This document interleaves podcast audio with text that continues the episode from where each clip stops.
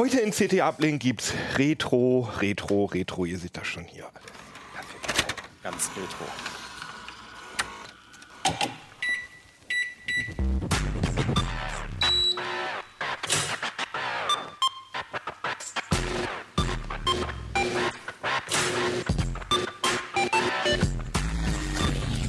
CT Uplink.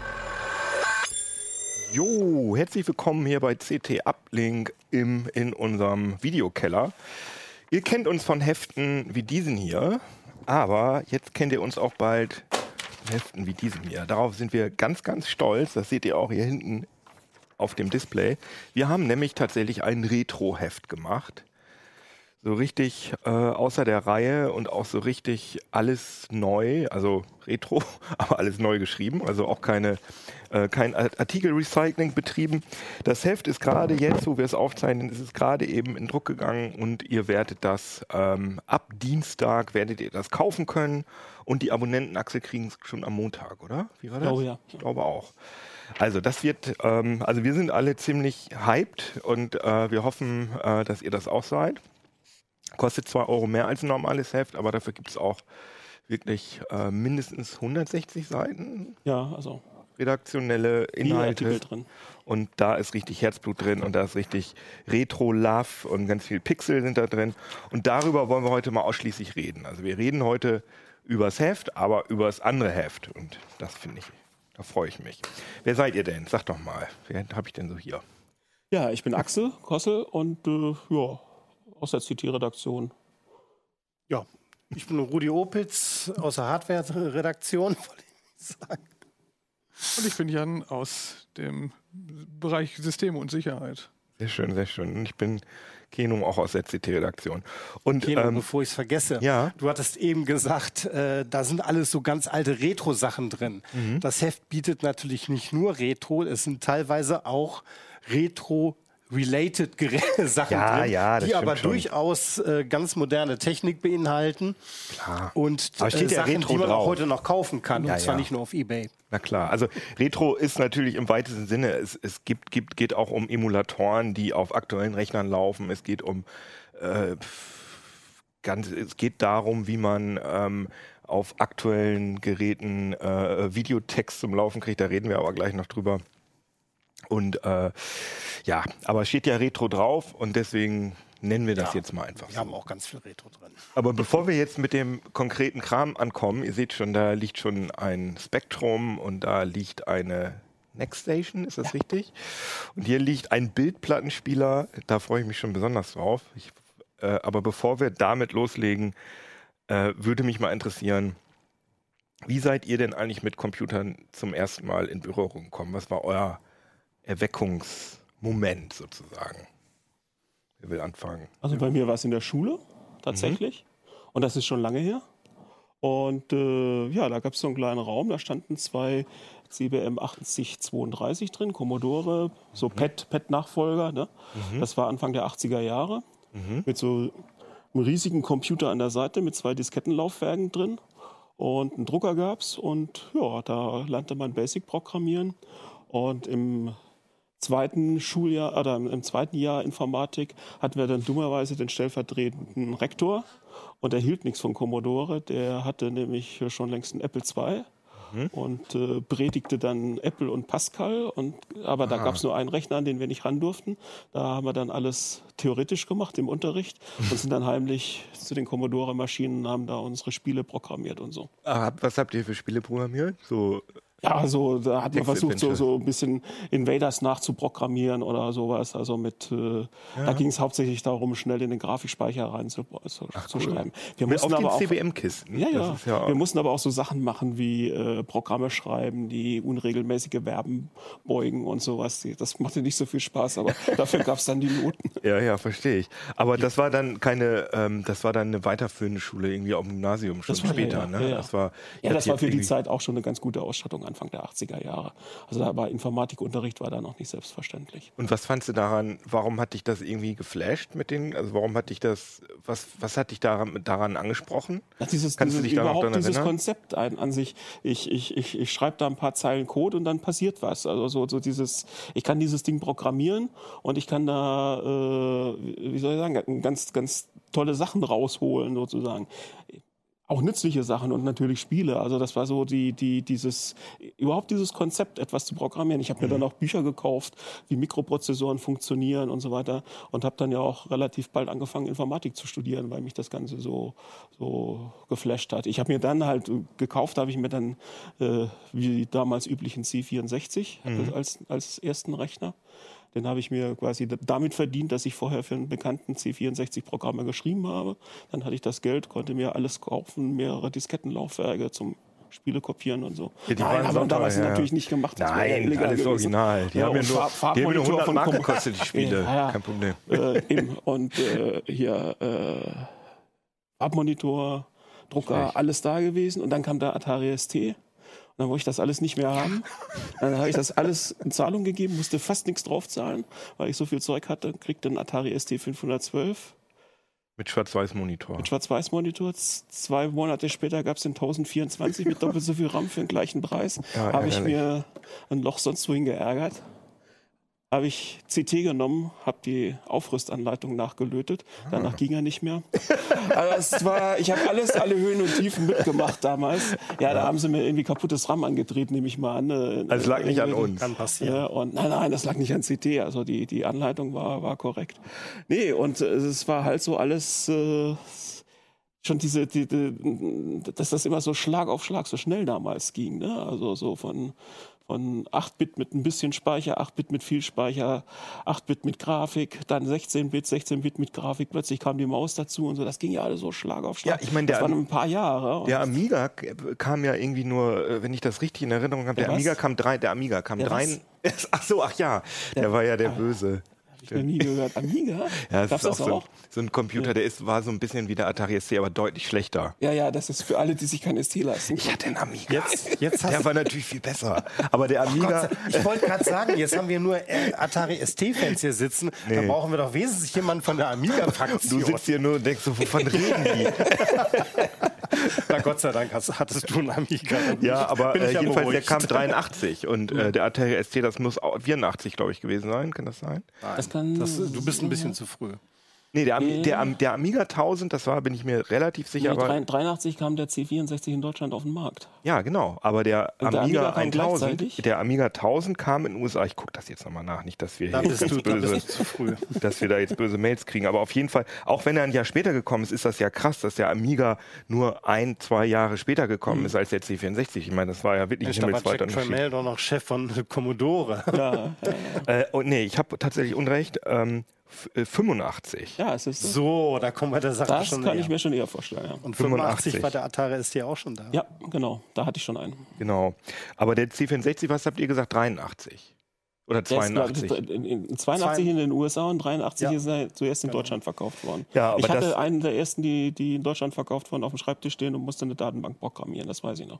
Und äh, ja, 82, genau. Und das ist aber ja trotzdem krass, dass nur drei Jahre dazwischen lagen. Also, Ja. wenn man bedenkt, was jetzt in drei zack, Jahren zack, passiert, Zack. Das ist, war unglaublich. also war zwischen dem. Die explodierten regelrecht, also der Markt. Ja, ja, genau. Also zwischen dem Core die Geräte, aber i7. da Nein, das Geld wurde weggefressen, weil du, du, hast, du hast ja eingekauft in zwei Jahren, wolltest du nicht mehr haben. Ne? Also nicht mal in zwei Jahren. Mhm. Und jetzt Heute kaufst du einen PC PC, denkst nach Jahre fünf benutzen. Jahren, soll ich mir einen neuen kaufen oder nicht?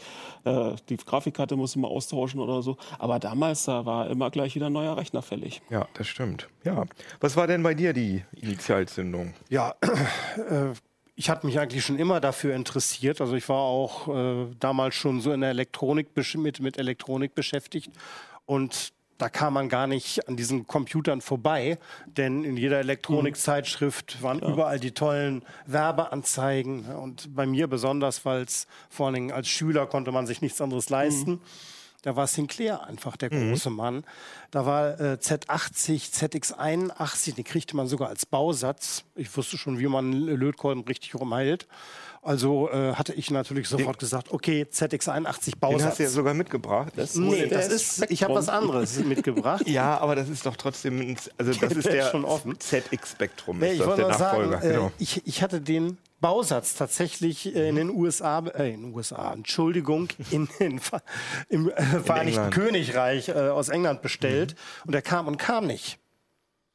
Und nach einem halben Jahr habe ich meiner Mutter gesagt, falls da wieder erwarten irgendwas noch kommt, lass es zurückgehen. Zwei Wochen später kam er tatsächlich. Meine Mutter hat ihn zurückgeschickt und ich. Ah. Zwei Wochen später kam der hier raus und ich.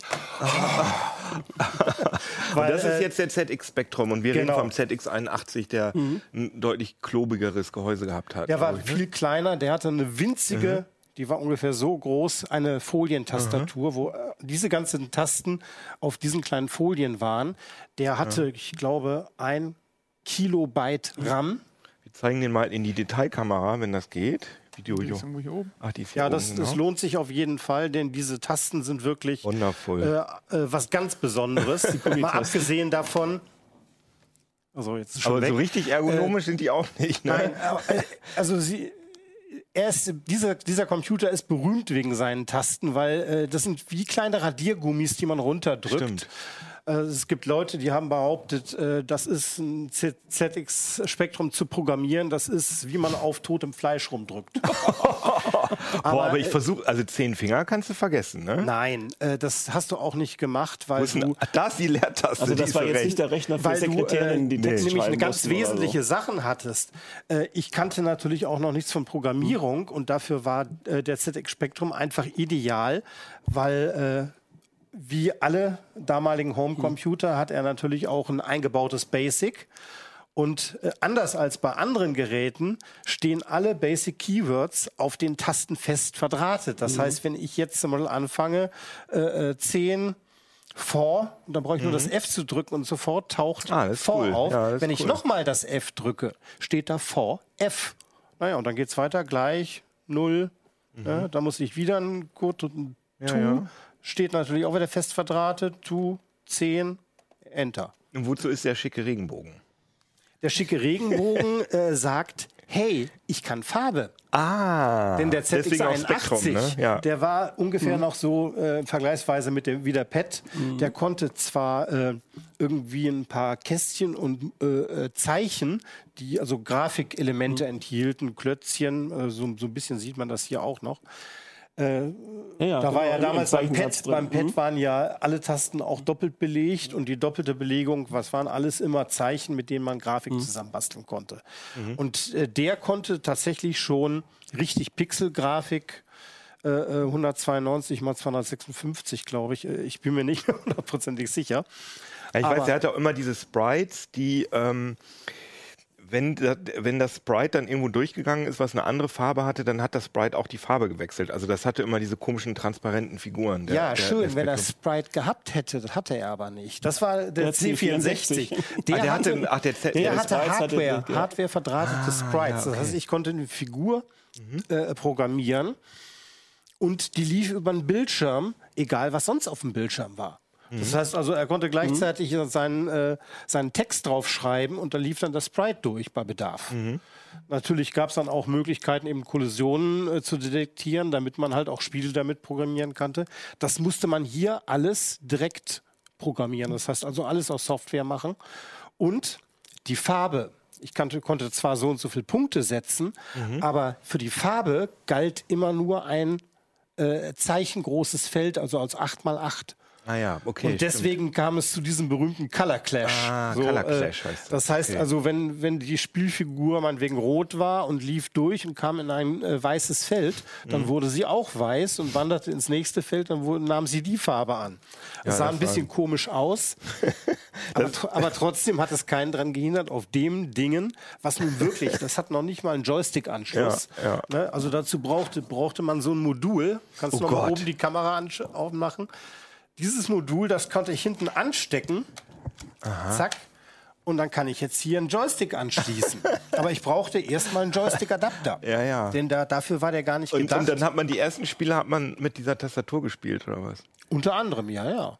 Cool. Ja, das also- muss sich ja für dich jetzt anhören als äh, Ja, ich bin der Jüngste hier in der Runde. sehr irritierend. Also es war wahrscheinlich vor deiner Zeit, oder? Das war vor meiner Zeit. Ich bin äh, nach der Wende geboren, ganz knapp. Ähm, hab also irgendwie mit einer anderen Zeit angefangen. Also mein erster Rechner war dann ein 386, der zu der Zeit aber auch schon alt war. Also Und, und kannst du dich noch an deine erste Begegnung mit einem, äh, mit einem Computer bedienen, äh, äh, bedienen erinnern? Äh, Das war ein, ein gebrauchter Laptop mit einem 386er drin. Und da lief Windows 3.1 drauf. Das war wirklich der erste Rechner, den ich, äh, mit dem ich so experimentiert habe. Und warum kannst du dich noch daran erinnern, was dich daran irgendwie fasziniert hat? Wa warum du das interessant fandst? Das war eine Zeit, in der Windows 95 schon äh, mehr im Trend war als 3.1. Mhm. Also der war da schon alt, als ich den irgendwie bekommen habe und äh, man musste dann doch noch mal, also man musste am Anfang noch Win eingeben, um zu starten. Und da habe ich Oh, erforscht das drunterliegende DOS und so und da kam dann so der Forschergeist durch. Und als andere Leute schon äh, Windows 95 gebootet haben, habe ich mich dann Was, doch, hast du noch mit- gefrickelt? Genau, mit, mit, mit DOS mit und, so. und was? äh, die Grenzen von Disketten ausgelotet und so. Aber im Vergleich zu den Geschichten ist das hier relativ, ist gar nicht so retro. ah ja. Ja, das stimmt. Naja, wohl, das ist doch schon relativ Was richtig. wirklich, Es gibt auch was, noch zwischen. was richtig retro war, war dann im Gymnasium. Da ähm, bekommt man ja so einen Taschenrechner neuerdings. Und Texas Instruments verkauft ja immer noch den äh, Z80 im Taschenrechner. Das heißt, man kann da auch Basic programmieren und der wird heute immer noch für teures Geld verkauft, obwohl da ein Prozessor drin ist, den ihr auch noch kennt. Von Ach, ist das der Z80, Ja, ist der ein da drin Z80. ist? Ach, Äh, krass. ich wollte ihn hier nochmal gerade vorstellen. Also Ja, den haben wir, haben wir ja hier. Stimmt. Ne? Detailkamera also bitte der nochmal. Z80 ist hier. Aber ich glaube, der ist in den, in den Taschenrechnern nicht mehr so groß, Ich glaube glaube ich. auch nicht. Nein, Der aber so ein bisschen und vor allem ist, er wird auch ein bisschen schneller sein. Das war damals äh, für die damaligen Verhältnisse sogar ziemlich schnell. Der ist mit 3,5 Megahertz getaktet. Ne? Also da kann natürlich dein C64 nicht gegen der anstinken. Megahertz. Ne? Aber Wie viel hatte der? Ein Megahertz, du übertreibst ein bisschen. Der hatte 985 Kilohertz. Das ist aber sehr genau heute. aber der, ich, sehe, ich, sehe, dass der, ich sehe, dass der Prozessor von NEC hergestellt ist, aber der Z80 war doch eigentlich von C-Log, oder? Genau. Oder Zilog. Und die Genau. haben, die, da durften andere Also Hersteller der die ist schon nicht Lizenz- mehr original, beziehungsweise der wurde ganz kurz, äh, der hat ja einen unglaublichen Erfolg gehabt, der Mhm. Z80. Also es waren, gehörte einer der beiden großen. Mhm. Der eine war natürlich der 6502 von Commodore, also, Also der beziehungsweise von Moss, Ja, mhm. äh, die äh, Firma, die dann Commodore übernommen hat. Mhm. Und äh, Zilog kam eben äh, auch zu der Zeit und äh, nur der Z80 war damals eher en vogue bei Bürorechnern. Mhm. Also speziell äh, das Betriebssystem, was vor DOS war, das war CPM. Mhm. Und äh, CPM äh, war einfach optimiert auf diesen, diese Z80 CPU. Äh, deswegen kam später Commodore ja auch noch mal mit dem Commodore 128, was dich erinnerst. Und äh, dieser Commodore, der hatte zwei CPUs. Eine 6502 oder 6510 und eine Z80. Und dann konnte man diesen Computer in einen CPM-Modus versetzen, konnte CPM von der Diskette booten und dann lief der über den Z80. Ah ja, interessant. Ja, solche Sachen stehen alle bei uns im Heft drin. Ne? Also nicht, die, da, da, da geht es richtig ins Detail. Bei mir war es übrigens tatsächlich ein C64, der meine erste Begegnung im Rechner war. Äh, beziehungsweise ein XT-PC, den ich als Kind mal gesehen habe und ich das einfach faszinierend fand, dass man da Sachen reinschreiben konnte und dann waren die in dem Fernseher drin. Weil Fernsehen kannte ich früher nur als Medium, was von außen irgendwie bespielt worden wurde, äh, bespielt wurde. Und dass ich da jetzt selber Einfluss drauf nehmen konnte, fand ich faszinierend. Und dann hat, hatte ein Freund von mir einen C64, das war auch total faszinierend. Und dann habe ich mir so ein Ding gewünscht, jahrelang. Meine Eltern waren so ein bisschen öko, wollten mir keinen kaufen. Und dann haben sie mir einen Amiga gekauft, von dem ich ja nur gehört hatte aus so Zeitschriften wie CT habe ich noch nicht gelesen, aber so Happy Computer gab es damals und ASM. Dann hast du dir also quasi äh, einen Käfer gewünscht und einen Porsche bekommen. Genau, und Alter, das, dieses Weihnachten, wo ich diesen Amiga bekommen habe und Ja, ich hatte dann auch noch zwei Diskettenboxen bekommen vom Arbeitskollegen von meinem Vater, wo natürlich ausschließlich legale Spiele drauf waren und habe dann diese, diese Spiele da durchgeschoben und ich saß nur noch davor und habe gedacht, Alter, was, was ist das? Was, ich kannte ja nur einen C64, ne? Das war wirklich, ja, ST hätte ich mich auch drüber gefreut. Freunde von mir hatten auch einen Atari und wir haben immer, äh, ich war fasziniert von der hohen Auflösung, die der hatte. Der Amiga war ja dann ein bisschen anders. Ja, okay, apropos hohe Auflösung, wollen wir mal hier ein bisschen ans Eingemachte gehen. Da freue ich mich jetzt schon die ganze Zeit drauf. Du hast diesen völlig verrückten Bildplattenspieler mitgebracht. Davon habe ich tatsächlich noch nie in meinem Leben gehört, dass es sowas mal gegeben hat. Das, war das parallel zu VHS oder davor? Wahrscheinlich Das davor. davor. Ne? Ja, äh, also Bildplatten, da stellt man sich heute eigentlich immer eine Laserdisc vor. Und äh, das war ja auch eine Sache, die äh, Philips äh, schon lange in der Entwicklung hatte. Und die wollten also schon immer äh, eine Laserdisc und einen Bildplattenspieler in der Richtung bauen. Äh, während äh, Telefunken, die haben in den 60er Jahren damit schon angefangen zu überlegen, wie man Video auf ein Speichermedium kriegt. Also Bänder gab es zwar schon, aber die waren eigentlich nur in den Studios. Das waren also okay. richtig teure, sehr komplizierte Bandmaschinen. Es gab auch noch keine Kompaktkassetten damals. Es gab auch noch keine Kompaktkassetten. Äh, Das kam Anfang der 70er Jahre überhaupt erst raus. Und 1970 kam Telefunken auf der äh, Funkausstellung und präsentierte ein Verfahren, um Videos tatsächlich auf einer ich zögere zu sagen, Schallplatte. Also es war natürlich kein Schall mehr, der aufgezeichnet wurde. Ja, Ton aber war ja die, auch drauf. die Technik, die Technik ist tatsächlich noch die von der Schallplatte. Also wenn man jetzt hier mal sich so eine Platte anguckt, die sind sowieso schon kaputt, daher kann ich sie mal rausziehen.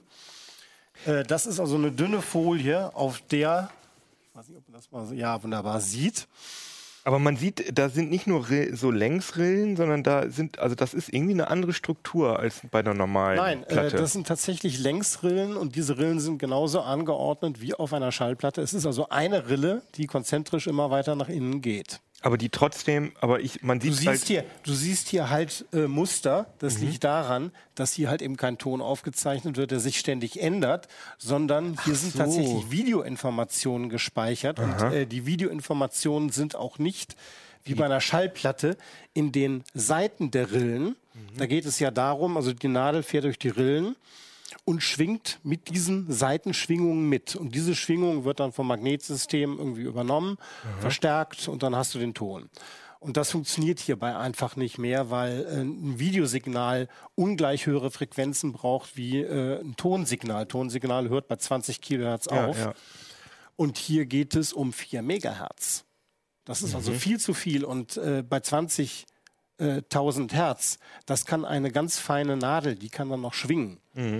Bei 4 Megahertz schwingt da gar nichts. Mhm. Nee, mehr. aber genau, was ist denn da dann, wie wird das Ding denn jetzt dann abgetastet da drin? Es wird trotzdem tatsächlich mit einer äh, Diamantnadel abgetastet. Das ist der, das eine wirklich Verrückte, dass das überhaupt funktioniert. Die Videoinformationen liegen allerdings am Grunde der Rille. Und zwar äh, in Form von einer tiefen Schrift. Deswegen siehst du hier auch sehr gleichmäßige Rillen. Das heißt also, anders als bei einer Schallplatte hat hier jede Rille genau den gleichen Abstand. Das sind acht Mikrometer. Das ist also verdammt fein. Und hier siehst du, das sind zehn Minuten Video. Mehr passt da nicht drauf. Auf, auf, auf einer Seite.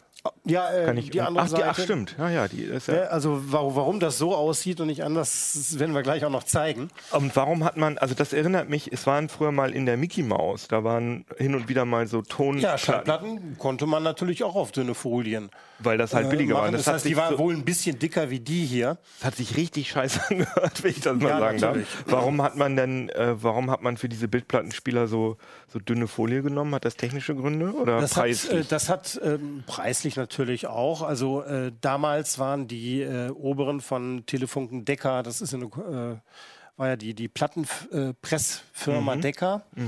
Das ist, äh, war, ist Telefunken und, äh, und, und die äh, englische Firma Decker gewesen, nannte sich dann Teldec. Mhm. Und Telefunken und Teldec haben eben zusammengearbeitet, um das zu entwickeln. Telefunken hat die Technik geliefert und Teldex sollte halt dann die Medien produzieren. Und die haben gesagt, oh, ganz toll, äh, da brauchen wir ja nur so ein bisschen Plastik. Ne, Das machen wir im Pressverfahren, wie wir es von den Schallplatten gewohnt sind. Ein bisschen Pappe als Schutz und das war es schon. Und das ist also super günstig herzustellen. Das Ganze verkaufen wir für 20 Euro. Äh, Entschuldigung, D-Mark. ja. Siehste?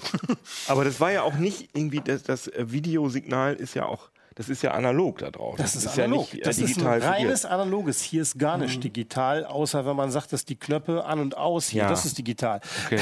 Sonst ist an diesem Gerät gar nichts digital. Hier ist ja auch, ist das der Vorspulknopf, dass ich sozusagen Nein, in das die ist, der, Minute. das ist der universelle Bedienknopf. Ich, ich zeige es ja, einfach zeig mal. das ich glaube, das, das, ist am ja besten. jetzt. Das ist ja fast. Der Witz ist nämlich, also hier habe ich einen Schlitz. Mhm. Da schiebe ich meine. Ah, äh, okay, da ist so eine rein. Aussparung in der Hülle. Ich wollte noch eine andere nehmen. Warte mal, ich gucke mal gerade. Die, Bildplatte. funktionierte noch ein bisschen besser. TED, die Bildplatte. Ein neues genau. Medium stellt sich So. vor. Eine Und wenn du hier mal reinguckst, ich möchte jetzt nicht die Platte einzufassen, da wirst du sehen, dass die Rillen gar nicht sichtbar sind. Ja, Die sind okay. auf der anderen Seite. Ich schiebe das jetzt so rein, Klack. schalte das Gerät an Aha. und damit wir jetzt sehen, was passiert, klappe ich das einfach mal auf. Das muss ich ein bisschen mit der Pappe aufpassen. So, damit man Keno nicht mehr sieht. Oh, das riecht noch richtig nach alter Elektronik. Das ist alte Sehr Technik, Schön. die ist alt. Und hier diese nicht SMD-Platine hier, das ist auch so schön. SMDs gab es damals Ja, ich weiß, ich weiß. So, und jetzt kommt nämlich die Sache. Das ist komplett alles Mechanik. Das heißt, ich drehe jetzt diesen Knopf ganz langsam. Mhm. Dann wird die Scheibe aus der Schutzhülle gezogen. Mhm. Einmal, weil es ja sehr flexibel ist, um 180 Grad gedreht. Mhm. Und dann unter diesem Schacht auf den eigentlichen Plattenteller gelegt, wobei das Ding eigentlich gar keinen Plattenteller hat. Aber wozu ist denn diese Minutenskala da drin? Das kommt jetzt. Ach so, das kommt jetzt mache ich das Ding erstmal auf. Ich kann das auch noch hochklappen. Und jetzt sieht man hier drunter, wie die die Platte aufgelegt Ja. wird. Und hier sieht man sogar schon den Abtastkopf, wie gesagt, keinen Tonkopf mit der Nadel, Mhm. der schon in die Ausgangsposition gefahren ist. Und dieser Knopf steht jetzt auf Play. So. Und wenn ich jetzt auf Play drücke, der Fernseher ist, glaube ich, noch an. Nee, da musst du mal. äh, Können wir auf, genau, können wir auf den Fernseher mal schalten? Ich will mal gucken, ob wir da gleich was sehen. Also man Ja, hört schon Ton, was. Ton hört man schon. Die Also- Röhre muss noch warm werden. Oder, Auf oder meinem? Kontrolldisplay. Da kommt was, Ah. Asterix. Ah, das sieht ja gar nicht so viel schlechter aus als VHS. also es, es hat so ähnliche Artefakte wie VHS, ne? Ja, ja, ja. Also äh, es hat auch die eine ähnliche äh, Videoqualität, noch, noch Mhm. ein bisschen schlechter. Äh, Ja, ja, also äh, es, es ist schon ein bisschen hampelig, aber es funktioniert. Die haben es tatsächlich geschafft, Video von aus Rillen mit einer Diamantnadel abgetasteten Platte Und es ist auch holen. farbig, ne? Wenn ich das. Es ist Farbe, ja, ja. Und jetzt kommt natürlich noch der Witz. Deswegen, du hast hier diese 10-Minuten-Skala, das ist Ja. die Spielzeit. Und er zeigt, er wandert jetzt langsam weiter, wenn er, wenn er die, äh, die Platte abspielt. Und wenn ich auf Select drücke, bleibt er einfach stehen. Und du siehst trotzdem immer noch das Bild, das immer so leicht hin und her wackelt, weil es immer eine, eine Umdrehung der Platte zeigt. Und du könntest jetzt einfach auf fünf Der Minuten rutscht, drehen. und, und der rutscht, der rutscht andauernd. Jetzt ist er wieder eingerastet und spielt weiter. Mhm. Aber ich könnte jetzt, wenn ich auf Select drücke, einfach den Knopf drehen und mir da Mhm. Ah, einfach ja. eine Szene raussuchen. Geil. Ne? Also ich kann einfach von Hand über die ganze Platte ragen und äh, entweder Play drücken oder nach einer kurzen Zeit rastet auch wieder automatisch ein und dann sehe ich von der Szene, die ich mir ausgesucht habe, kann ich weiter gucken. Faszinierend. Ne? Und Und, wenn er ganz hinten ankommt, geht es auf Stopp. Da muss ich halt die, den Knopf wieder zurückdrehen. So, jetzt muss ich das mal wieder zumachen. Und wenn ich jetzt von Start aus weiterdrehe, Mhm. dann holt er die Platte wieder zurück. Hier siehst du sie langsam wieder äh, in die Hülle wandern. Mhm. Das funktioniert leider nicht immer sehr gut. Das Also war nämlich ein, ein Nachteil dieses, dieses Systems. Und jetzt hörst du noch einen kleinen Motor laufen. Jetzt wird die Nadel poliert. okay. Also das ist, äh, konnten jetzt auch die Leute, die uns nur hören statt sehen, konnten jetzt auch nachvollziehen. Also wir spielen hier mit diesem Bildplattenspieler rum, der offenbar TED heißt. Ist Ja. das das System hieß? Ich habe noch nie davon gehört. Das, das kann nicht so erfolgreich gewesen Es sein. war auch oder? nicht erfolgreich. Also äh, die Ingenieure haben wirklich da also ganze Meisterleistungen gemacht. Also alleine die Rillen sind 8 Milli Entschuldigung, Mikrometer breit. Und am Grunde der Rille ist die Information. Die Nadel müsste also so ein, zwei Mikrometer breit sein. Das ist ungefähr die Dicke einer Rasierklinge. Ach, ja. Die Platte wird mit 1500 Umdrehungen beschleunigt und hebt so ein bisschen ab. Deswegen hat er auch keinen Plattenteller. Die Platte schwebt auf einem Luftpolster und drückt sich gegen die Nadel. Wow. Jetzt stell dir mal vor, wenn du da einfach eine äh, Rasierklinge dranhältst, was normalerweise Ja, ja, passieren würde. Ja, also die haben klar. sich da einen ganz, ganz cleveren Trick einfallen lassen. Wer wissen will, wie das geht, Kauft Soll sich das Heft kaufen. Ja, genau, das geht jetzt auch. Mehr Meine, alleine wir das jetzt ist nicht, ja immer schon. Cliffhanger. Hattest du so ein Ding, Axel? Nee. Aber hast, hattest du davon? Äh, ganz ehrlich, ich habe davon noch nie gehört gehabt. Ich auch nicht. Das ist ja wirklich. Also ich wüsste auch im Bekanntenkreis, keiner hat dann, soweit ich weiß, einen Bildplattenspieler. Aber das ist schon ein heißes Teil. Es wollte auch keiner haben. Das war nämlich das Problem an der ganzen Sache. Die haben also noch fünf Jahre dran rumgebastelt. Mhm. Die haben 73, 74 haben sie das Gerät auf der IFA dann schon vorgestellt und haben wieder äh, toll getrommelt. Ich sehe auch gerade so aus dem Erotikbereich gab es natürlich dann auch gleich was. Ja, also Lolita, die, die Schulmädchen Anita Eckberg. wird wahrscheinlich dann eventuell In auch zehn Minuten Kurzfassung. in, in, in geschnittener Form. Ja, ja. Ja, ich meine, ich meine damals, also das waren ja dann auch Sachen, die man nicht im Fernsehen gesehen hat, die man äh, dafür hat man, also das soll ja auch VHS den Durchbruch, also der, der Videokassette für unsere jungen äh, Ja, also, Zuschauer und Es, Zuhörer. es, soll, es sollte, es, es waren hauptsächlich irgendwelche Zeichentrickfilme, es waren Sportveranstaltungen für Fußball, hatten sie sich großartig was vorgestellt. Fußball WM 1974 das Endspiel. Ich habe hier noch eine Bildplatte Auf über Minuten. Schwimmen. ne? das, ist sogar, das ist sogar ein Doppelalbum. Oh. 20 Minuten. ja, wow. Also äh, so, sowas war, äh, sowas war ge- angedacht. Weißt du ungefähr, was das Ding gekostet hat? Also du sagst, Das, das Ding, so wie das hier äh, steht Können oder wo es einmal verkauft noch mal die wurde, Schwimm- sollte so, eigentlich unter 1000 Mark kosten, dann hat es aber doch 1200 Mark gekostet. Oh ja. Und so eine Bildplatte, die sollte zwischen 15 und 30 Mark kosten. ja, das sind zehn Minuten dann natürlich. Ja, gut, wenn man dann also was Längeres haben wollte, wollten sie dann halt eben äh, Dreier, Vierer, Frank Fünfer Elstner. Der äh, Packs machen. Trotzdem, wenn du einen Spielfilm gucken wolltest, musst du andauernd wechseln. Ja, ja. Äh, außerdem waren die natürlich dann auch wieder beschnitten, damit das auch passte. Also es, es war schon nicht das, was der Kunde haben wollte. Und die Manager, die haben gesagt, ja Mensch, ist doch so günstig, das ist doch so toll, das lässt sich so billig herstellen, da können wir den Markt mit überschwemmen. Ja, nun der Markt, der kannte mittlerweile was anderes, nämlich, ich glaube 72 oder auch schon 71, kamen nämlich tatsächlich die ersten Home-Video-Recorder auf den Markt. Das war noch nicht VHS, sondern das nannte sich VCR, das System. Das war von Philips und äh, Grundig entwickelt. Und Das wenn du noch so eine, 2000 oder so? das ist viel später. Ah, okay, Viel VCR. später. Das, das, war, das Beta. kam nach diesem VCR-System. es gab, ich, ich kenne Beta, VHS und ähm, ja, Beta Max, Ja, und- Beta und Max, Video VHS 2000. und Video 2000. Das, waren, das war Anfang der 80er Jahre, Mhm. die drei Konkurrenten, äh, Konkurrent, konkurrierenden Systeme. So. Mhm. Und äh, VCR kenn Aber ich nicht. 1970 oder 71 kam dieses VCR, Ah. Videokassettenrekorder. Da lagen die beiden Spulen, wo das Band äh, äh, hin und her gespult Mhm. wurde, die lagen noch übereinander, nicht nebeneinander. Interessant. Ja, also ich kannte das noch aus der Schule, immer wenn die Mhm. Lehrer nichts zu tun oder Langeweile hatten und sagten, oder macht mal selber was, dann haben die den großen Fernsehwagen reingerollt und darunter war ein dicker VCR-Rekorder. Und da Mhm. kam dann so eine Kassette rein, 70 Minuten und vor allem ganz toll, man konnte darauf aufnehmen. Ja, das, das kann man natürlich halt hier drauf Ja, ja, überhaupt ja, nicht. ja, ja. Ein reines Abspielsystem. Okay, sowas, ist, sowas herzustellen äh, ist viel günstiger, wobei äh, sich die, äh, die Plattenproduzenten sich doch etwas verschätzt haben, denn das Pressen war doch nicht ganz so einfach, wie sie sich das gedacht haben. Äh, die haben unheimlich viel Ausschuss gepresst. Aber äh, trotz alledem, eine Videokassette herzustellen, ist viel teurer. Und wenn man die noch fertig bespielt verkaufen wollte, dann brauchtest du ja irgendwie Kopierstationen. Das ist ein sehr aufwendiges Verfahren. Hier brauchte man nur zu pressen.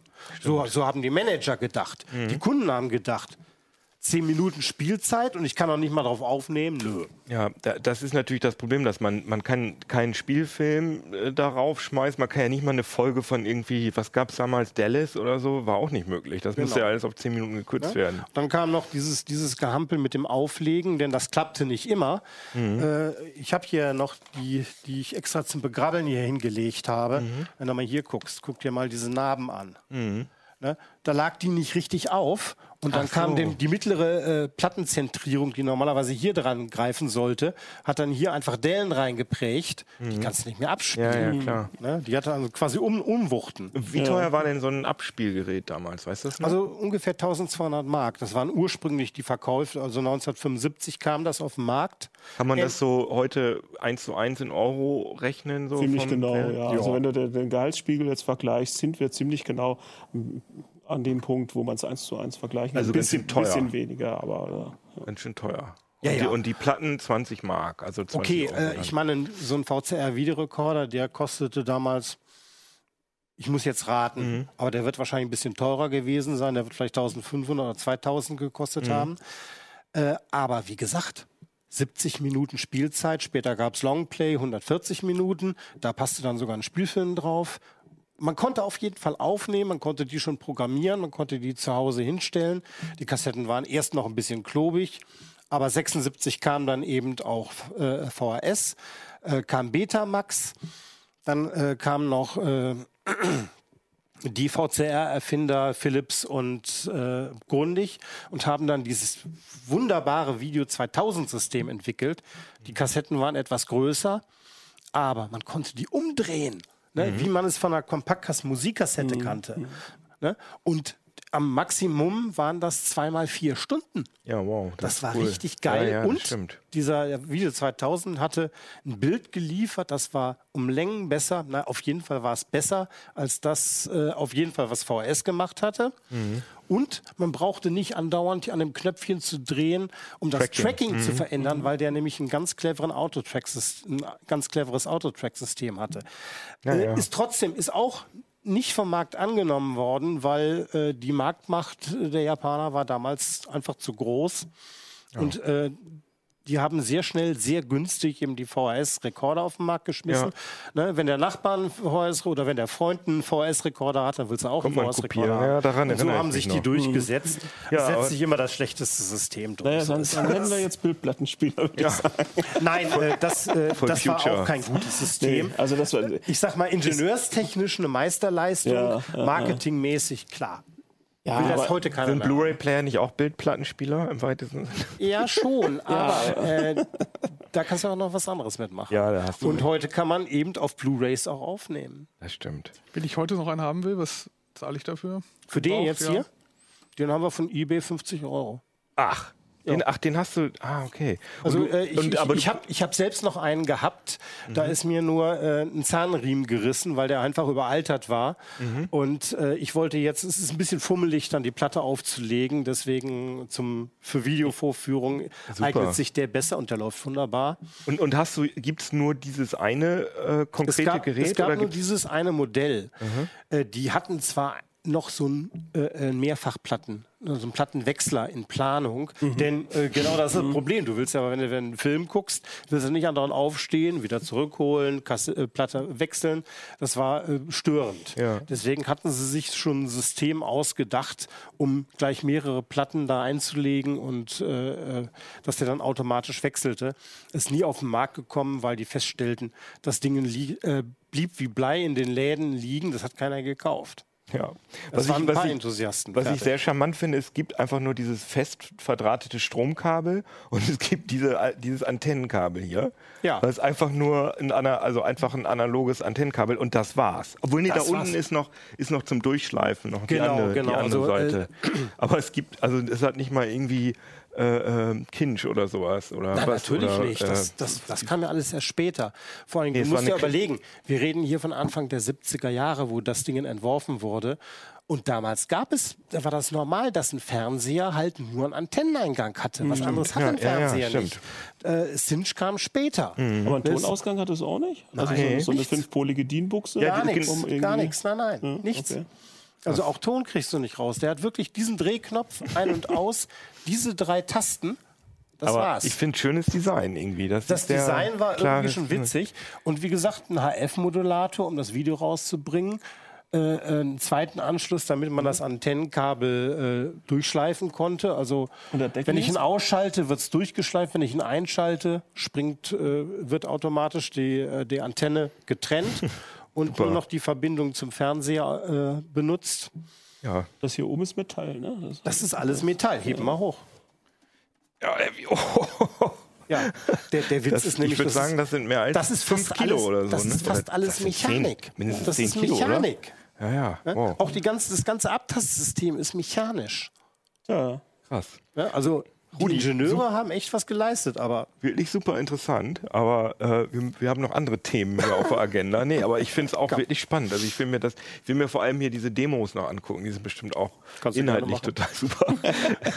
aber du hast ja auch, du hast ja auch sowas ähnlich äh, Ich analog. quasi ein, ein, ein Crossover-Projekt aus Retro und äh, nicht ganz so Retro gemacht. Genau, aber du hast ja auch sozusagen ein, sagen wir mal, zumindest ungewöhnliches Medium heutzutage Genau, mitgebracht, nämlich Aus Videotext. einer sehr ähnlichen Zeit auch. Genau, der Videotext. Der, Der ja übrigens immer noch äh, häufig benutzt wird. Also Ja, meine Schwester erzählt mir, sie, sie benutzt, äh, die ist viel, die ist fünf Jahre jünger als ich, sie benutzt das immer zum, was im Fernsehen kommt und was für ein Wetter ist, weil sie meint, das geht schneller als die Website geladen ist. in Deutschland heißt der ja äh, aus irgendwelchen Gründen Videotext. Nein, der heißt Videotext, weil die ARD und ZDF damals Verwechslungen mit dem Teletext, dem Teletext-Schreiber vermeiden wollten. In anderen Ländern heißt der Teletext korrekt, ist eigentlich der Begriff Teletext. Und nur am Anfang haben ARD und ZDF den immer Videotext genannt. Mittlerweile sind die von dem Begriff auch irgendwie weg. Ach so. Die BBC hat den nämlich eigentlich erfunden und hat den Begriff Teletext eingeführt. Und die Und- EBU, also die Vereinigung, sagt äh, immer noch Teletext oder hat immer Teletext gesagt. Nur in Deutschland hat sich dieses Wort irgendwie. aber hat es nichts mit Telekom zu tun. Es hat nichts mit Teletext, äh, es hat nichts mit der Telekom zu tun und nichts mit diesem Teletext-Fernschreiber, den es mal irgendwann gab. Stimmt, und Telex. Aber du Der hast jetzt äh, einen Raspi Videotext. mitgebracht. Genau, was und was macht haben. der denn jetzt? Und da sehe ich, da ist halt so ein äh, Videokabel da, ne? So ein Wir haben uns ein bisschen damit Gelbes. beschäftigt, wie Teletext in das Fernsehsignal kommt. Das ist ja eigentlich äh, eine absolute Zweitverwertung des Fernsehsignals. Man hatte auf dem Fernsehsignal, weil das Fernsehsignal ja so zeilenweise übertragen wird, hatte man noch diese beiden Austastlücken nach jeweils einem Halbbild. Also der Elektronenstrahl ist so ein Halbbild einmal, einmal drüber gegangen und dann nochmal die nächsten Zeilen. Warum, warum gab es hier eigentlich diese Austastlücke? War die, Die war einmal für Steuersignale, um dass der Fernseher ähm, wusste, wo wieder Anfang ist und damit der Strahl Zeit hatte, äh, wieder an den Nullpunkt für die nächste Zeile zu wenden. Du kannst es besser erklären zur Not, aber kannst mich unterbrechen. aber im Grunde, das hast du äh, aber wie schon viel, sehr richtig wie erklärt. viel, mi- also wir haben ja 60 Frames, hat ja ein, oder nee, bei PAL hat das 50, bei 50 fünf- Bilder äh, bei. PAL ist es 50, bei NTSC, beim amerikanischen System sind es 60 Hertz. Und die genau. Austastlücke, war die sozusagen ein Frame oder war die mehr als Nein, ein äh, Frame? du kennst vielleicht noch den Begriff Interlaced. Mhm. Das äh, kann man auch bei Computern heute noch einstellen. Mhm. Falls Halbbilder, ja, klar. manchmal, manchmal braucht man sowas noch. Zeilensprungverfahren. Das Zeilensprungverfahren, genau. Mhm. Und das sorgte einfach dafür, äh, dass das Bild nicht so flimmerte. Denn bei 25 Hertz, das waren 25 Bilder pro, Vollbilder pro Sekunde, da würde das Bild flimmern. Ein Kinoprojektor macht das ja auch. Der zeigt, äh, Mhm. Der zeigt auch nur äh, oder? 24 Bilder pro Sekunde. Und damit das nicht flimmert, zeigt er das Bild zweimal. Da kommt Mhm. einfach mal eine Schwarzblende und dann kommt nochmal das gleiche Bild und dann kommt wieder die Schwarzblende und dann wird unter der Schwarzblende das Bild weiter transportiert. Bei einem mechanischen. Also heute Mhm. Ja, ja. wird das ja alles elektronisch. Und beim Fernsehen haben sie es ähnlich gemacht, nur dass sie gesagt haben, wir machen Zeilensprungverfahren. Das heißt, wir schicken erstmal nur die geraden. Nee, erst die, ich glaube, erst kamen die ungeraden. Jetzt muss ich überlegen. aber egal, ja, ja. Wenn wahrscheinlich die Zuschauer manchmal wissen. Also es kamen erstmal die ungeraden, dann wurden nur die ungeraden Zeilen geschrieben und es wurde immer eine Lücke gelassen. Dann sprang er zurück. Das sind dann eben die äh, Zeiten. Da wird das Bild schwarz getastet und in der Zeit, das ist, deswegen nennt man das die Austastlücke, Mhm, Okay, verstehe. läuft der, der Elektronenstrahl wieder Kehrt um, in die, in die Mhm. Ecke und fängt dann nur die geraden Zeilen zu schreiben. Dann hat er ein Bild gemacht und insgesamt äh, brauchte ein Bild halt 25 äh, äh, beziehungsweise 25 Sekunde und dadurch, dass er aber äh, das in zwei Häppchen schreibt, äh, kamen wir dann auf 50 Hertz. Also er zeigt 50 Halbbilder pro Sekunde oder 25 Vollbilder pro Sekunde. Genau, wir haben eben diese Zeit gehabt in dieser Austastlücke und da haben dann irgendwie findige Ingenieure bei der BBC die Idee gehabt, diesen digitale Informationen reinzubauen, weil da eben noch nichts anderes passierte. Der Fernseher hat gewartet so lange und äh, diese digitalen Informationen sind das, was wir als Teletext kennen oder als Videotext. Ähm, das Verfahren ist irgendwie so, dass einfach nacheinander Seiten in äh, das Signal geschrieben werden. Also man fängt irgendwie bei Seite 100 an, geht dann hoch bis Seite 900 und schreibt die nacheinander rein. Und wenn jemand eine Seite sehen möchte, wir haben glaube ich auch eine da, die wir mal anzeigen können. Genau, Ja. so sah das Ah, ja. ungefähr aus. ähm, wenn man den Videotext eingeschaltet hat, hat man immer Seite 100 bekommen. Das war quasi so die Indexseite. Und von da gab es dann Verweise auf die Unterseiten. Hast du Und- das selber in ASCII-Art gemalt, Das habe das, ich selber CT-Logo? gemalt in Sehr einem. Online-Editor.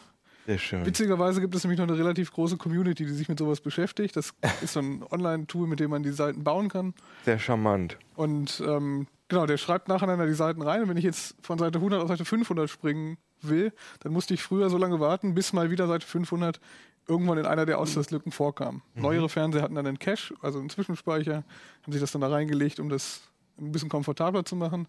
Aber der Vorteil ist, ich habe zum Beispiel kein Tracking. Also der Fernsehsender weiß nicht, ob überhaupt irgendjemand Teletext noch liest und er weiß auch nicht, was gelesen wird. Also da gibt es kein direktes Feedback. Das wird rausgeschrieben, wie das Signal selber auch. Und ähm, das geht relativ schnell, wenn man das cached, zum Beispiel um Fußball, äh, zu gucken. Da nutzen das noch viele. Ähm, oder Börsen-Aktienkurse ist noch eine Möglichkeit. Und ich kann Sachen lesen, ohne dass ich damit rückverfolgbar bin. Aber was hast du jetzt genau mit dem Raspi gemacht? Wir haben äh, uns angeguckt, wie dieses Verfahren funktioniert und wir haben Mhm. ein Projekt aufgetan. Ich sagte gerade, es gibt irgendwie eine große Community.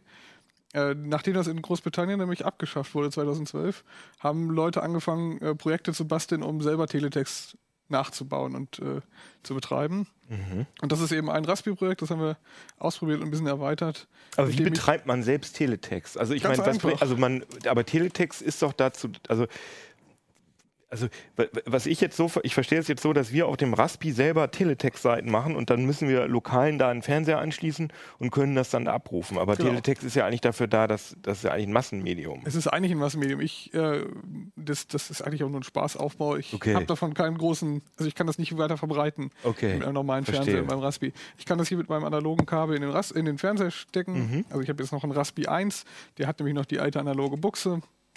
Mhm. Die neuen Raspis äh, haben die hier nicht mehr, da brauche ich einen Adapter für. Deswegen nehme ich hier meinen Retro-Raspi, der ist fünf Jahre alt.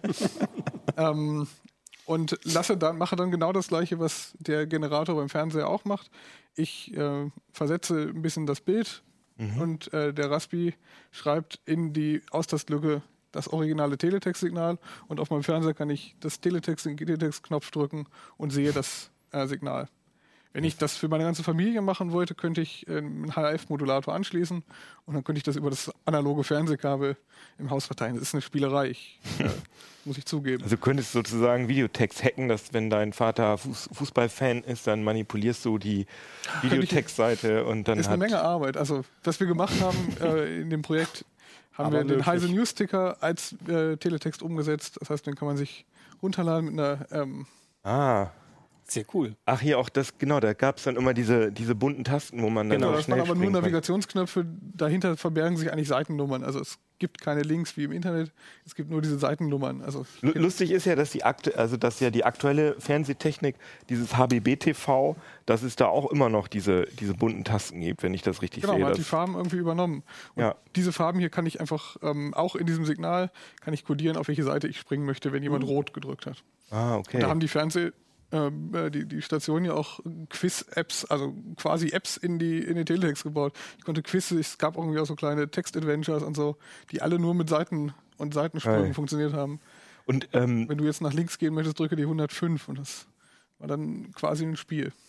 das heißt, auf dem Raspi starte ich dann irgendwie so ein Programm Genau, und das dann ist eine Kommandozeilen, äh, füge ich drei Kommandozeilenbefehle aus und dann sehe ich, wenn ich den Fernseher nicht richtig eingestellt habe, dann sehe ich, wie es oben anfängt zu flimmern. Wenn der Fernseher nämlich äh, nicht weiß, wo die, wo die Nullposition ist, dann zeigt er das Ganze als schwarz-weiße Strichmuster an. Mhm. also dann sehe ich die Austastlücke dann sehe ich quasi, sozusagen dass das eigentlich in die Fernseher. Auslastlücke gehört, als Beziehungsweise du, sie, du siehst, weil das Signal nicht mehr in der Austastlücke ist, sondern es ist ins sichtbare Bild gewandert und da stürzt natürlich das Bild. Verstehe. Genau, es gab doch auch damals so äh, Sachen, kann ich mich dran erinnern. Ich weiß nicht, ob das deutsche Fernsehen das gemacht hat, aber auch in England, äh, dass Computersoftware in der Austastlücke übertragen worden. man, hat, man hat dann diese Zeiten noch für andere Dinge genutzt. Mhm. Teletext war die erste Anwendung, man konnte, konnte da ganze Programme drüber übertragen. Aber hat dann Teletext parallel auch noch funktioniert oder war, wurde das dann, musste das dann abgeschaltet werden? Oder war das dann so, dass irgendwie 600 Frames war Teletext und dann gab es ein paar Frames, wo das Programm übertragen worden ist? Weißt du das? Das weiß ich nicht so genau. Aber, Okay, ist ja aber es, ich weiß, dass es irgendwie auch noch andere äh, Versuche gab, da Informationen drüber zu übertragen. aber gibt es denn jetzt heute noch äh, Teletext? Ich- Heute wird Ja. ja, aber wieder, Ja. der wird in das Digitale, also unser Signal ist ja heute nicht mehr komplett analog. Genau. Aber in Deutschland ist es so, dass das Teletext-Signal digital umgewandelt wird und die Fernseher dann wieder rückwandeln aus dem digitalen Signal. Also das Kann ist ja sozusagen eine Emulation schon. Oder also die Fernseher, Das Endergebnis ist dann keine Emulation mehr, aber die Übertragungsstrecke ist ähm, Ah, nicht mehr von analog. Es geht ja zum Beispiel auch über DVB-T, kriege ich trotzdem mein Teletext-Signal. Und die Ja. Engländer haben eben 2012 Analog-TV komplett abgeschaltet, die BBC, Mhm. und die haben das nicht wieder in das Signal eingebaut. Ja, und wir Da sind jetzt ja auch dabei. Also äh, terrestrisch, das heißt also über Antennen ausgestrahlt, ist es ja schon abgeschaltet. Mhm. Da gibt es nichts mehr zu empfangen. Da gibt es ja halt nur noch DVB-T oder DVB-T2. und HBB-TV ist, wird da auch nicht drüber äh, das ist Äh, ausgestrahlt. nee, hab, oh, da, da, da bin egal. ich jetzt auch wieder überfragt. Mhm. Äh, denn im, im Kabel, da gab es bislang immer noch äh, analog äh, TV. Ich glaube, also hier in Niedersachsen ist es auch noch, auch noch der Fall. Mhm. Aber ich, ich dachte dieses Jahr, dann werden sie es wahrscheinlich nächstes Jahr auf jeden Fall abschalten. In Nordrhein-Westfalen haben sie es letztes Jahr schon abgeschaltet. Das heißt, also alle, die noch analog Fernsehen geguckt haben, die haben plötzlich nur noch Rauschen gesehen. Und die mussten sich dann entweder einen Receiver kaufen oder die mussten sich einen neuen Fernseher mit einem äh, Digitalempfänger kaufen, mit äh, DVB-C dann, wie Kabel. Ja, Und heute wird auch nichts anderes mehr verkauft. Also das Aha. ist rettet den Aber weil in Teletext. Deutschland Teletext noch äh, beliebt ist, wird es immer noch rein moduliert Genau. und am Ende wieder rückgewandelt. Das passt eigentlich auch ganz. Ich finde Teletext ist irgendwie so, das ist irgendwie so schön deutsch. Das ist so deutsche Gemütlichkeit. Man hat Wie wetten eben das? auch ähm, eine beschränkte Möglichkeit, was ich überhaupt machen kann. Also um Bilder zu machen, habe ich so ein paar Klötzchen-Grafiken. Da habe ich oben das Heise-Logo mitgebaut. Das war relativ viel Arbeit. Wie ist die Auflösung? Äh, nicht so gut. Es, Auflösung kann man nicht sagen. Es geht um Zeichen und nicht um Ach so, Pixel. stimmt. Das sind ja. Headgrafik. Hm, stimmt, das Ähm, sind. Ist ja, steht im ein Artikel, wie viel ja. genau sind. Es sind 24 Zeilen in der Höhe und wie viel in der Breite weiß ich gerade nicht. Und jedes Bild besteht auch nur aus solchen ähm, neu, sechs, nee, dreimal zwei Subpixeln quasi. Also ich habe eine sehr beschränkte Anzahl an Dingen. ah, So ja. ein bisschen erinnert es in der Optik an das gute alte BTX. Ne? Also Stimmt. War ja ähnlich, ne? Es war ja auch ein äh, was schön Zeichensatz-basiertes. deutsches, so BTX. Und So, Ja, das ist richtig. Ja, also das und diese, und diese gab es noch mehr Farben oder Nee, nur Rot, Grün, ungefähr Gelb? die Farben, die es gab. Sechs Farben insgesamt, glaube ich. Genau, wer es nachbasteln will, findet die Anleitung inklusive dem Skript, um heiße äh, Newsticker auf den Teletext zu bringen. Das wird dann immer aktuell aus dem Internet runtergeladen. Ach so, ah ja, cool. Ja, sehr Das schön. funktioniert wirklich, ist aber natürlich. Steht alles hier in dem Heft drin? Ach ja, Ja. das sieht man da wer hinten das ja auch weiter nochmal. ausbauen möchte, kann da zum Beispiel auch die Telegram-Familiengruppe mit anbinden, damit Oma auch mitlesen kann. auf dem Teletext. Aber leider nicht so gut schreiben. Nicht so ne? gut schreibt per SMS, kann man Ja, dem ja. Kanal. Machen die Ah, das Fernsehsender find ja ich- auch so. Finde ich, das finde ich alles sehr charmant. Das finde ich sehr gut. Ja, sehr schön. Und ähm, das Riesen-Highlight haben wir uns so fürs Ende aufgehoben, nämlich diese, diese Supermaschine, die Axel mitgebracht hat. bisschen zur Seite. Ah, der blöde, der blöde Spektrum, der Ja. stinkt ja ab gegen diese. Naja gut, also man muss natürlich äh, schon mal sagen, da liegen ja dann auch noch mal fünf Jahre dazwischen. Ja. Da hat sich natürlich damals auch einiges getan in fünf Jahren. Sag doch noch mal kurz, was das überhaupt ist, was du da, was das für ein, Ah, Ein schwarzer Computer, schwarzer Computer. Ey.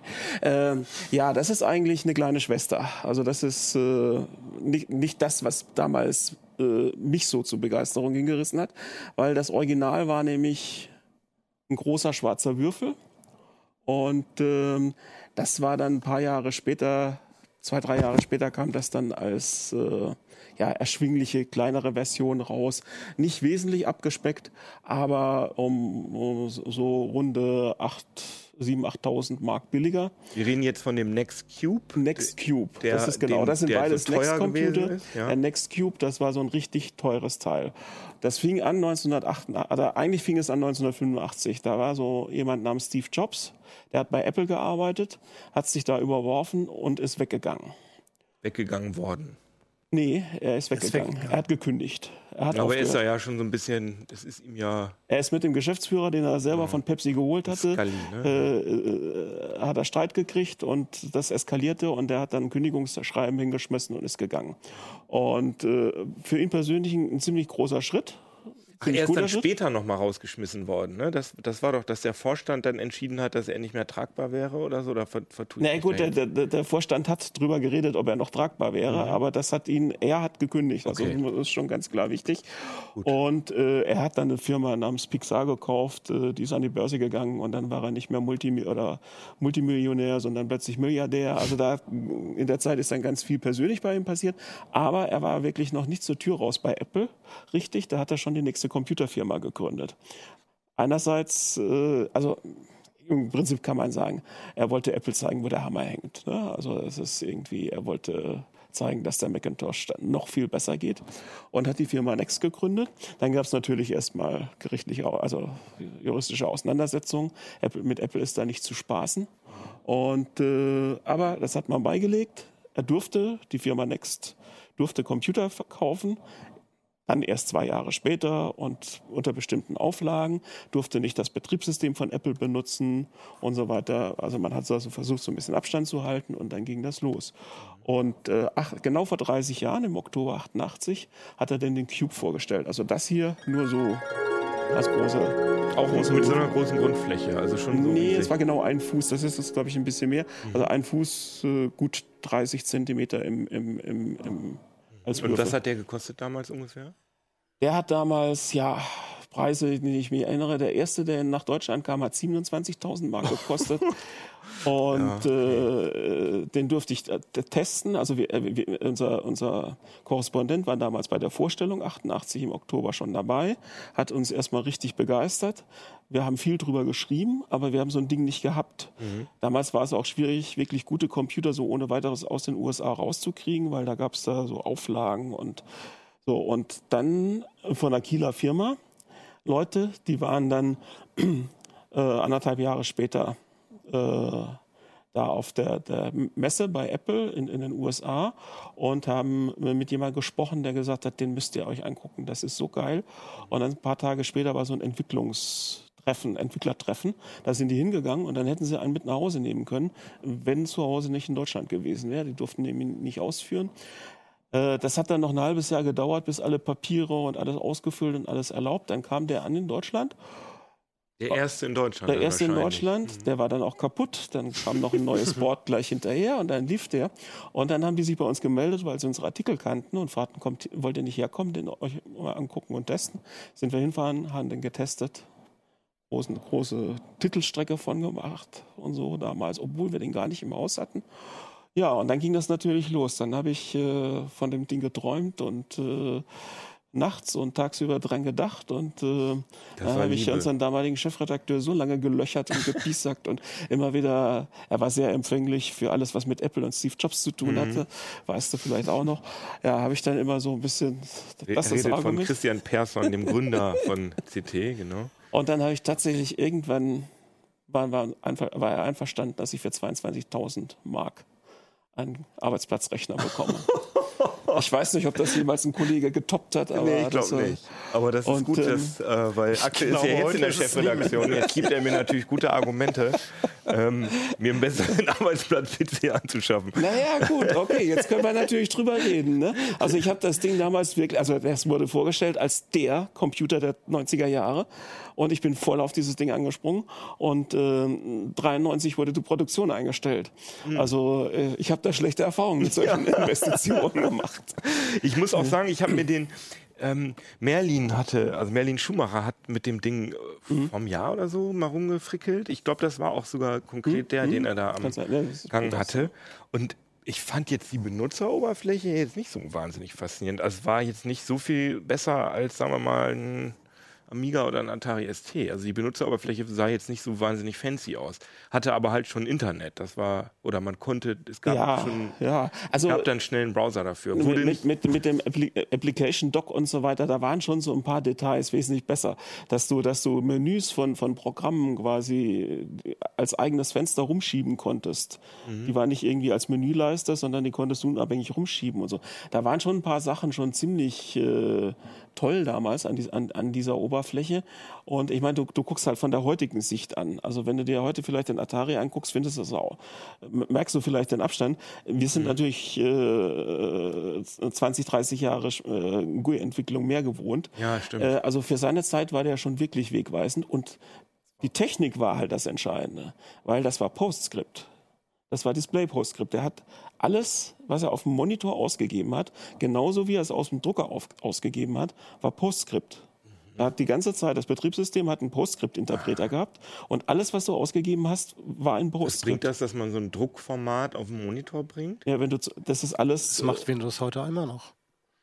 Das Das- nennt sich dann nur etwas anders, nennt sich dann GDI. Ja, also du, du hast Vektorgrafik, du kannst skalieren und so weiter. Also, da, da, da, da, also du, du gew- gewinnst da sehr viele Vorteile mit. Und das war damals äh, sagenhaft neu, weil äh, so viel, das frisst natürlich Leistung. Und das hat der nur hingekriegt. Äh, das ist heute auch selbstverständlich. Aber damals, äh, die Systeme, wenn die irgendwie vom Massenspeicher gelesen haben, dann konnten die nicht mehr rechnen. Ja, und er hat äh, zwei äh, Co-Prozessoren, die, die für DMA und I.O. zuständig waren und konnte wirklich von der äh, SCSI-Platte, äh, vom, über den Host-Adapter von der SCSI-Platte Fullspeed in den Speicher lesen, ohne dass die äh, äh, CPU da groß von betroffen war oder über Ethernet-Daten reinholen und sowas. Das waren damals schon Dinge, die, die waren ziemlich einzigartig. Waren waren- ihrer Zeit voraus, kannst War in du ihrer ga- Zeit voraus, einfach okay. von, vom, vom Design her. Also gut, Jobs ist natürlich hingegangen, hat gesagt, das ist ein Mainframe für den Desktop. Ne? So, hm. Aber ist vielleicht ein bisschen übertrieben gewesen und hat behauptet, jeder von, die, von diesen zusätzlichen, also von diesen äh, Prozessoren, die sie speziell für die Maschine gemacht hatte, hätte mehr Funktionen als, als ein Macintosh. Aber äh, das sind alles halt so, so ein bisschen länger. Ist das denn jetzt dein, Arbeits-, dein ehemaliger Arbeitsplatzrechner? Nein, nein, Weil nein. Ich hatte den Du Cube. hattest doch den Cube. Ich hatte den Cube. Und, und wo kommt der jetzt her? äh, der gehört Peter. ah, okay. Also den, den hier, die X hatte, die X hatte noch so so eine Station. Später dann, da kam etwas halt, äh, einige Zeit später raus. Ich hatte noch den Original, diesen diesen Was großen hast du damit gemacht? Den haben wir, glaube ich, mal für Fotozwecke zerlegt und dann hat irgendjemand wohl einige Zeit später gedacht, das sei Schrott und hat es entsorgt. Shit. Tut sehr weh, weil Ja. diese Cubes sind heute auch ziemlich gesucht, weil die sind recht selten. Die sehen gut Stations aus, waren ein ne? bisschen häuf- häufiger zu finden, aber der Cube, das war ja ein Designstück. Also Ja, da ja. hat, da hat ja, äh, der, der, der, das ist ja von, von äh, hier Fogg Design, deutsches Mhm. Design. Und äh, da hat Apple quasi den, den äh, er hat Jobs den Startdesigner von Apple abgeworben, dass er, dass er für, für, für Nexten was wirklich Tolles zeichnet. Und das war damals echt äh, bahnbrechend. Also gibt's Bilder. Der Monitor war auch entsprechend Design. Haben sie die Sachen da so im, im Raum verteilt. Das sah großartig aus. Ne? Und die Technik stimmte halt auch. Ne? Das war, damals war wirklich alles drin, was gut und teuer war. Aber das war halt auch der Fehler. Also dadurch war natürlich das Ding auch gut und teuer und vor allem teuer und außerdem noch ziemlich teuer.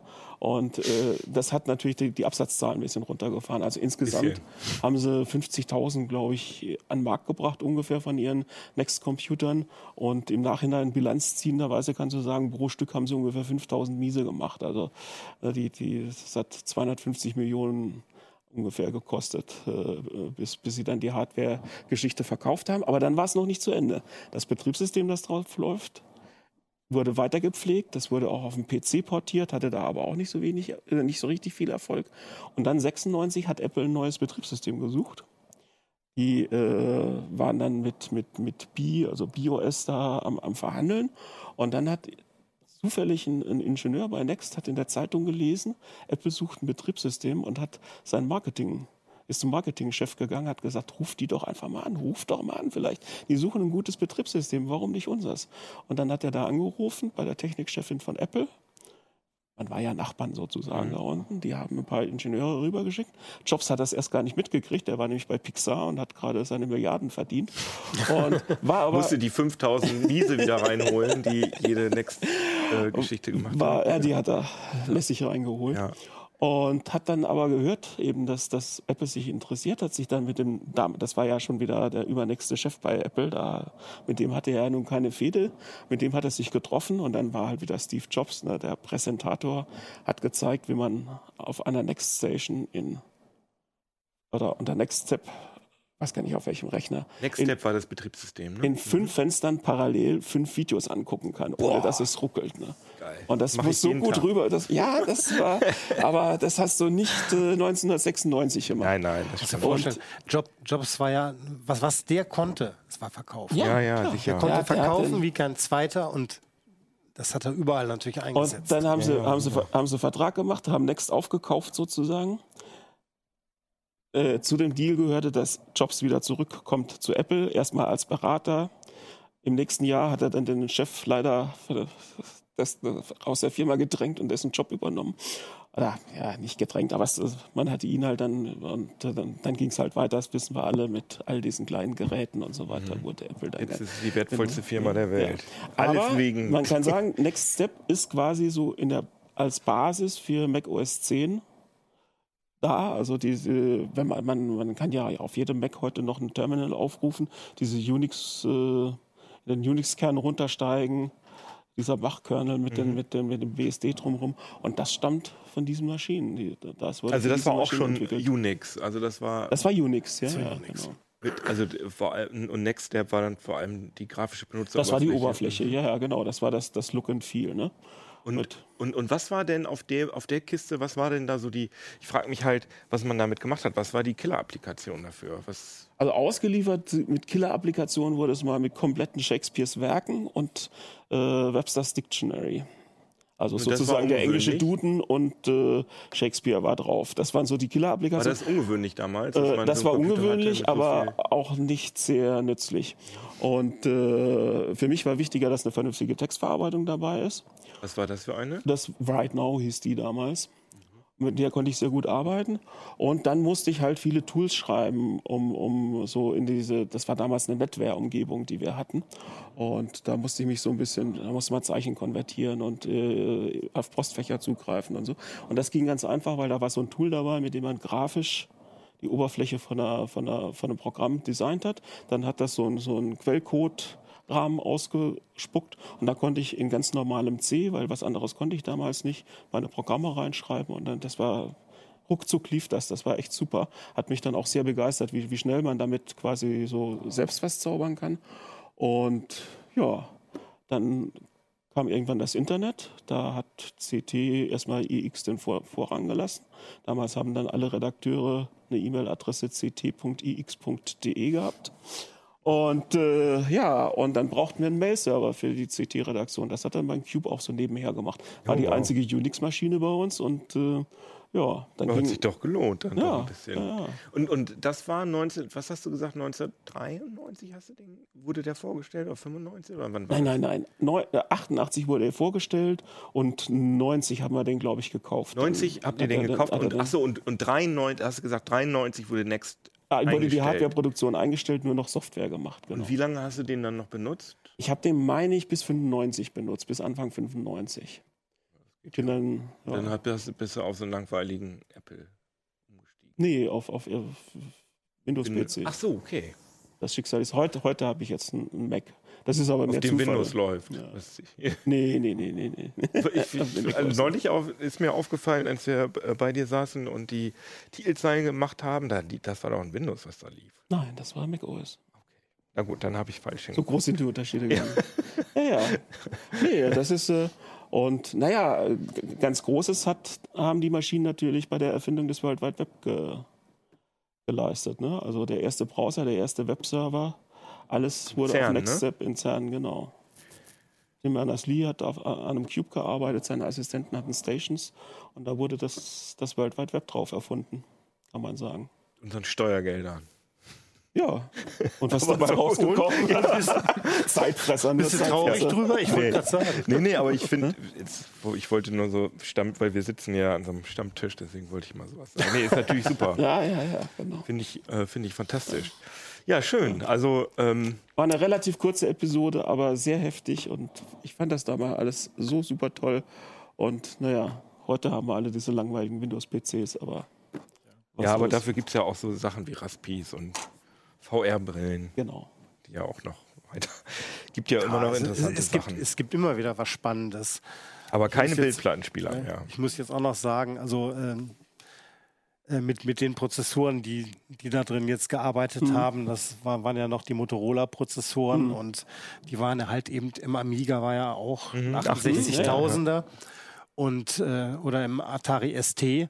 Und Atari hat damals ja auch versucht, irgendwie so ein bisschen in diese Richtung zu Ja, ja. gehen. Ja, der Und Amiga hat dann eben ja auch, noch, die waren ja äh, auch so den- Multitasking, äh, den, war ja den Atari. TT gebracht, der eben immer auch mit einer 6820 oder was noch der Mhm. Ja, hier- 6830? hier ist Oder ein nee, das war dann 68 noch der Falcon, der kam ganz zum Schluss. Aber damit ist äh, Atari dann quasi auch untergegangen. Damit hat sich das mit Atari Hardware damals auch Mhm. Ja, erledigt. ja. Das ist richtig. Ja, schön. Das fand ich, äh, also ich fand das außergewöhnlich interessant, was ihr erzählt habt. Also das wusste ich auch alles noch nicht mit diesem Next Thing. Ich hoffe, das ging euch da draußen zu Hause auch so. Ähm, schreibt uns doch, freuen wir uns, ob ihr, wenn ihr auch solche, vielleicht gibt es ja noch, äh, es noch unter euch Bildplattenspieler, TED-Plattenspieler, Besitzer oder ihr habt noch andere kuriose Geräte, das interessiert uns. Ähm, vielleicht habt ihr auch Fotos oder so, dann können wir die mal zeigen beim nächsten Mal.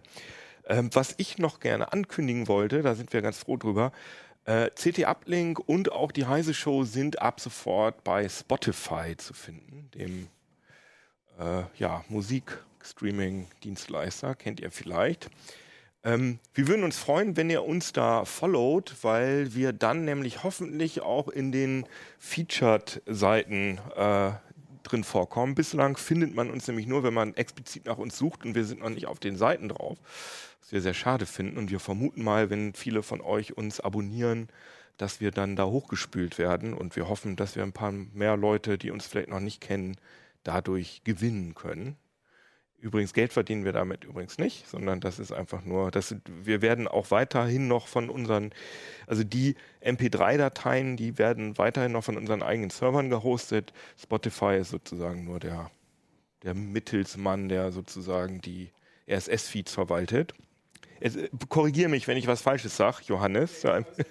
Der hat nämlich, wir, wir sitzen da nämlich schon ein Jahr dran und haben äh, vergeblich versucht, wir da reinzukommen. Unsere Freunde von T3N, die hier auch in Hannover sitzen, die sind schon lange da und wir waren ganz neidisch, wie sie das hinbekommen haben. Und jetzt hat unser Videoproducer Johannes sich drum gekümmert, nachdem wir es Jahre, ja, jahrelang, aber monatelang nicht hinbekommen haben.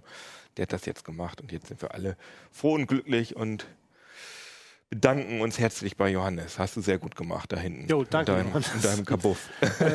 Vielleicht noch eine Bemerkung ja, äh, zu, zu den Zuschauern. Äh, Schreibt doch auch in die Foren, was war euer erster Computer? Denn ich Ja, denke, gerne. das interessiert uns nämlich auch. Ne? Welche Computer interessieren euch oder gerade welche alten Computer? Wo habt ihr das erste Mal so richtig das Gefühl gehabt, hey, dieses Gerät, das ist was ganz Besonderes. Das ist, äh, es ist irgendwie anders. Es ist kein Kassettenrekorder, Ja, es ist keine Stereoanlage. unbedingt gerne. Da, der macht, was ich will, wenn ich es richtig programmiere. und, und auch, wa warum euch das fasziniert hat, das finde ich auch immer sehr interessant, was, was so die Initialzündung war. Also im in Heise Online-Foren könnt ihr das schreiben, da gibt es ja immer ein Forum zu jeder Sendung, beziehungsweise es gibt auch ein CD-Uplink-Forum, es gibt, könnt das auf YouTube kommentieren, ihr könnt uns eine Mail schreiben an uplink.ct.de, könnt uns eine Brieftaube schicken und wir würden uns auf jeden Fall sehr, sehr freuen, wenn ihr dieses Heft kauft. Das ist nämlich das Retro-Heft, von dem wir ja gerade mal kurz gesprochen haben. Äh, das gibt es ab Dienstag am Kiosk für 6,90 Euro. Ähm, Abonnenten kriegen es Montag. Müsst ihr also noch ihr, dieses Video und diesen Podcast kriegt ihr am Samstagmorgen ab Samstagmorgen ausgeliefert. Das heißt, ihr müsstet dann noch zwei, drei Tage warten, aber dann bitte kauft das, da freuen wir uns. Und ich, wir sind wirklich alle sehr, oder? Wir sind alle sehr zufrieden mit dem Heft. Also ich Doch, also ich finde es denke, das ist super ein richtig spannendes Heft geworden, vor allem auch der Themenmix, das ist äh, Auf jeden Fall. Assembler-Kurs für ich also so noch nicht C64, gesehen. Emulatoren über den KGB-Datenklau. Es gibt auch noch 5 Gigabyte Treiber von äh, 1997, wenn man sich so einen äh, originalen es gibt Re- sogar noch einen Artikel über Softgram, kann das sein? Wählscheibentelefone an der Fritzbox. Also das ist alles äh, Hot Shit, Hot Old Shit. Und in diesem Sinne, schön, dass ihr eingeschaltet habt und CT. Tschüss. Tschüss.